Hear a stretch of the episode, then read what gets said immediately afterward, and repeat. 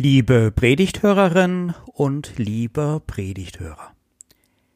Hört eine Schriftlesung aus dem Evangelium nach Johannes. Es ist das sechste Kapitel. Das Volk sprach zu Jesus. Was tust du für ein Zeichen, auf das wir sehen und dir glauben? Was wirkst du? Unsere Väter haben Manna gegessen in der Wüste, wie geschrieben steht, Brot vom Himmel gab er ihnen zu essen. Da sprach Jesus zu ihnen, Wahrlich, wahrlich, ich sage euch, nicht Mose hat euch das Brot vom Himmel gegeben, sondern mein Vater gibt euch das wahre Brot vom Himmel. Denn dies ist das Brot Gottes, das vom Himmel kommt und gibt der Welt das Leben. Da sprachen sie zu ihm, Herr, gib uns alle Zeit solches Brot. Jesus aber sprach zu ihnen, Ich bin das Brot des Lebens. Wer zu mir kommt, den wird nicht hungern. Und wer an mich glaubt, den wird niemals mehr dürsten. Was tust du denn überhaupt für ein Zeichen? Jesus, auf das wir sehen und dir glauben. Das ist erfrischend und direkt und einfach. So ist das Volk. Das weiß ich auch als Gemeindepfarrer. Es möchte schon Leistung sehen. Und das Volk ist bereit, wenn die Leistung stimmt und der Service, sich auf einen wie Jesus oder einen Pfarrer einzulassen. Das ist doch ein faires Angebot, nicht wahr?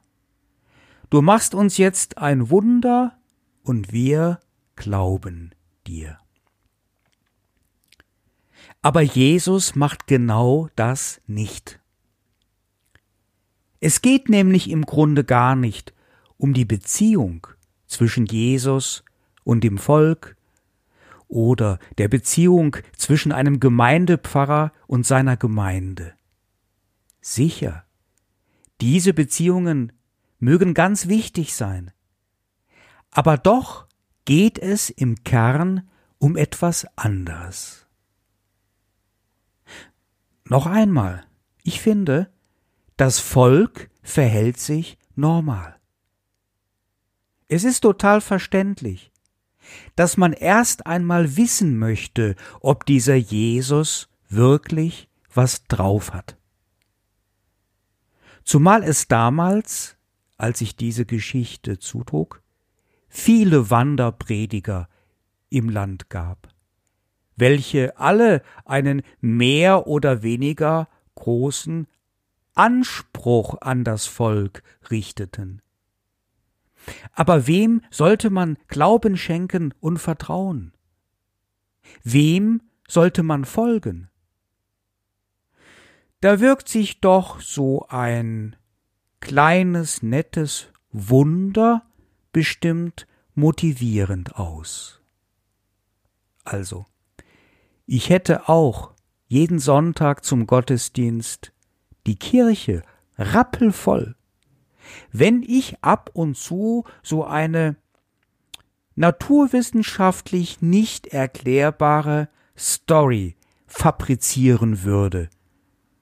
Das wäre doch auch menschlich. Aber Jesus erteilt diesem Ansinnen eine ganz klare Absage. Was tatsächlich ein wenig überraschend ist. Denn er könnte das doch, so ein Wunder machen. Hat er auch unmittelbar vor dieser Bibelstelle, der Evangelist Johannes überliefert dies im selben Kapitel, Jesus hatte also gerade mit fünf Broten und zwei Fischen über fünftausend Männer gespeist, die Frauen und Kinder, wie das damals leider so üblich war, gar nicht mitgerechnet. Wenigstens hätte er davon erzählen können oder Zeugen und Zeuginnen benennen oder davon erzählen lassen können, denn einige dieser Zeugen und Zeuginnen waren bestimmt zugegen. Aber das alles tut er gerade nicht. Denn, und das sagt Jesus, es geht um mehr als um ihn. Mehr als um Jesus. Es geht um Gott selbst. Um seinen himmlischen Vater. Und ja, es geht doch um eine Beziehung, aber nicht zu Jesus, sondern zu Gott. Nicht zum Pfarrer, sondern zu Gott.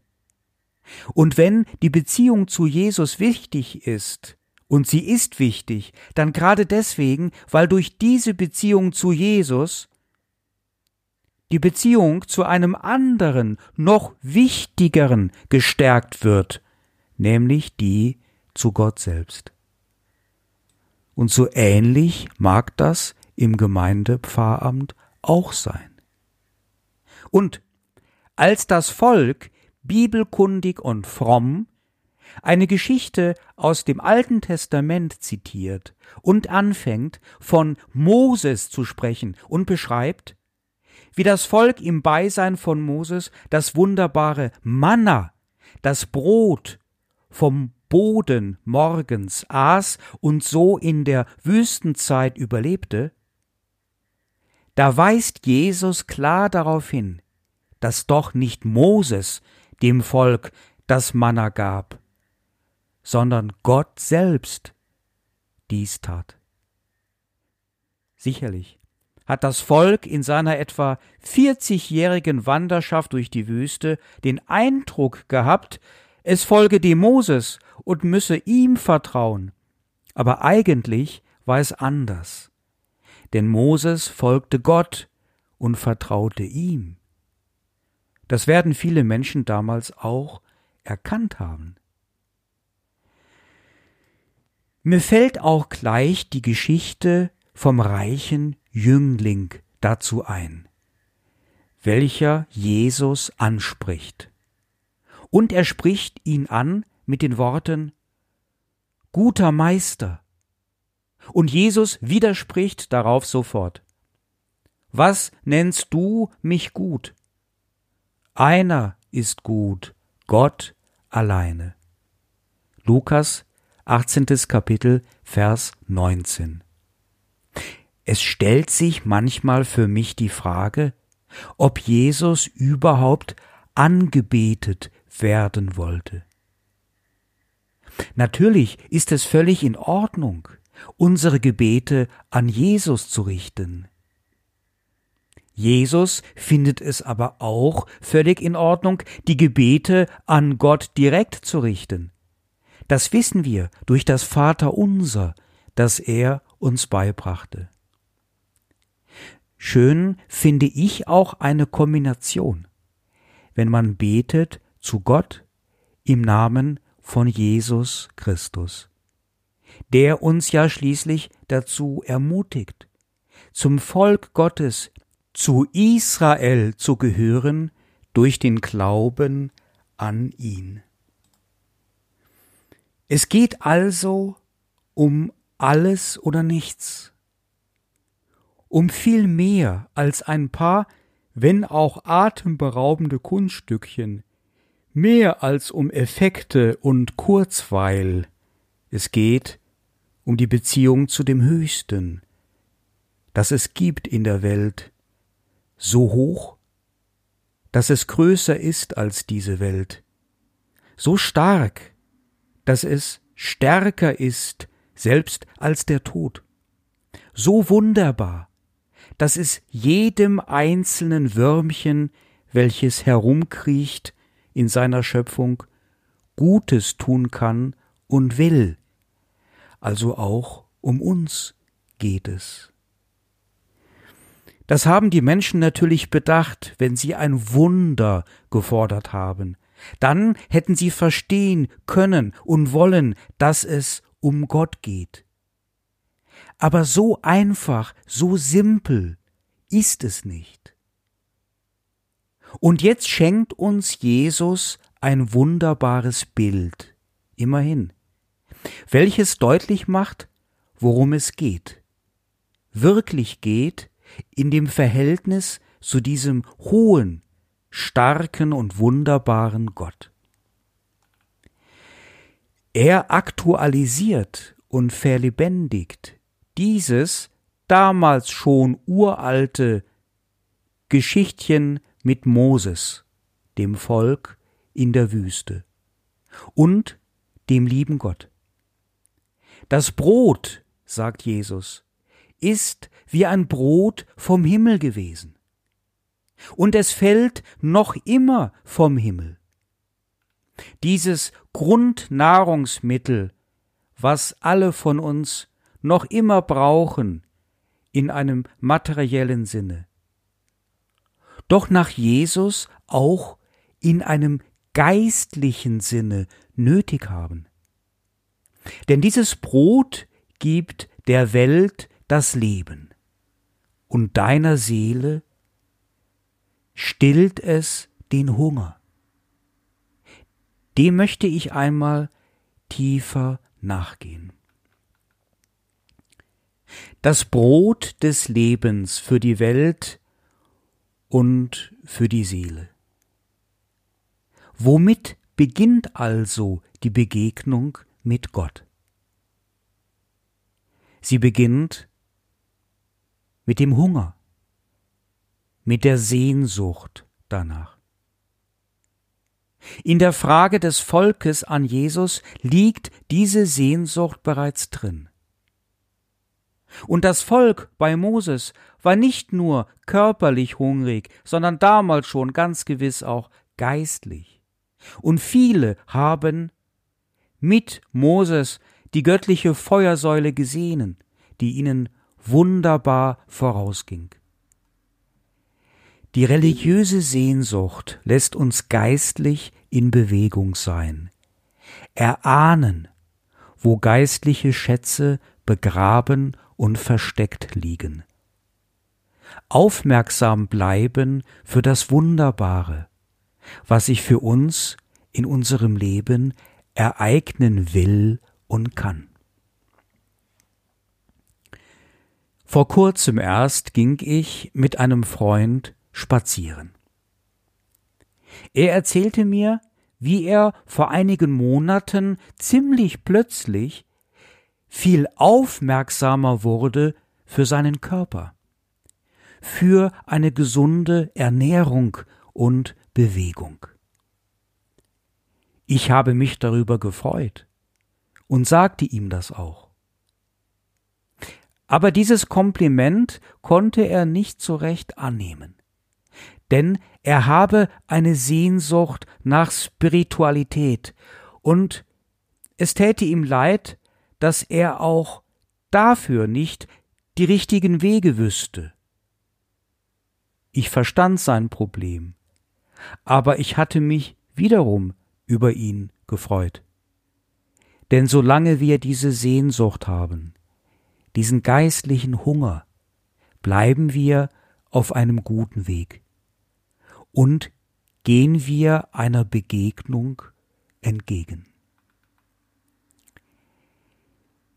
Viele von uns sind in unserer reichen Gesellschaft sehr satt. Das ist durchaus unter Umständen ein Problem. Wir haben vieles und könnten dabei auf den dummen Gedanken kommen, dass wir alles hätten. Der äußere Wohlstand heuchelt auch etwas vor. Wir können materiell gar nicht wirklich reich sein und satt werden, ohne die geistliche Nahrung, ohne das spirituelle Brot für unsere Seele.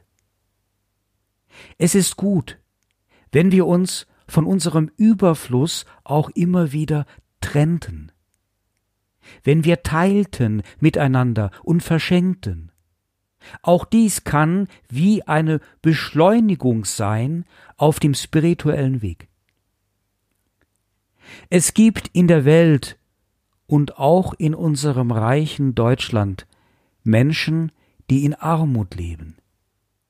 Es ist deswegen in doppelter Hinsicht gut, denen zu helfen, die unsere Hilfe, unsere materielle Hilfe brauchen, damit es ihnen besser geht.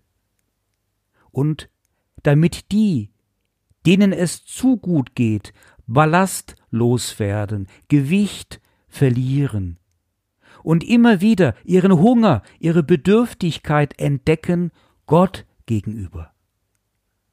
Also verschenke, was du nicht wirklich brauchst, zumindest einen Teil davon, zu allermindest einen kleinen Teil davon. Das macht Lust auf Gott. Also gut, Sehnsucht. Aber wonach genau und was ist das, die Begegnung mit Gott? Es gibt in dieser wichtigen Frage einen ganz kostbaren Hinweis von Jesus Christus selbst. Er verweist darauf, dass dieses Brot vom Himmel eine besondere Wirkung auf uns Menschen habe. Brot macht satt. Wie Brot ebenso satt macht. So macht das geistliche Brot auch satt. Mit dem feinen Unterschied, dass du mit diesem geistlichen Brot satt bleibst. Jesus Christus führt einen neuen Faktor ein bei der Beschreibung des Göttlichen, den Faktor der Zeit. Die Seele erfährt eine Sättigung, wenn sie berührt wird von der Ewigkeit. Die Seele sehnt sich, sie hungert nach dieser Berührung. Und wenn sich dies ereignet, wenn die Seele erfährt, dabei zusehen darf, dass da etwas ist, was alles aufhebt, wo alles erhoben wird in den Himmel, alles beruhigt wird von diesen aufschreckenden Mühen der Alltäglichkeit. Aller Streit geschlichtet wird in einem ewigen Frieden. Und gleichzeitig noch eine jede gute Phase und schöne Erinnerung gegenwärtig bleibt. Das Gute spürbar wird durch die Jahre. Ein unsichtbares und immerwährendes Licht durchdringt, durchdringt durch die vielen dunklen Nächte. Und täuschenden, Neonlicht überfluteten Reklamen unserer veräußerten Welt eine lange Nase zeigt. Das sind die stammelnden Worte, welche nur versteht, wer dies schon einmal gekostet hat. Dieses Langzeitbrot nach Gottes Rezept in der Backstube der Ewigkeit. Oft sagen die Leute, das Volk, der Gottesdienst habe gut getan. Gewiss sagen die das nicht, weil der Pfarrer oder die Pfarrerin irgendeinen Taschenspielertrick angewandt hätten. Ich denke, sie sagen das, weil etwas in diesem Gottesdienst, ein Satz in der Predigt oder ein Lied oder ganz am Ende erst der Segen für einen kurzen Moment die Ewigkeit Gottes hat hereinbrechen lassen in ihre innersten Herzen. Und das hatte gut getan. Und wenn jetzt jemand sagt, also, das kenne ich nicht, das habe ich noch nie erlebt, dann bemerkte ich bei mir immer gleich so etwas wie einen Impuls, dass ich dies nicht glauben kann. Wir Menschen machen spirituelle Erfahrungen mit der Ewigkeit, treten in Kontakt mit dem Unendlichen, immer wieder bemerken es aber womöglich nicht so.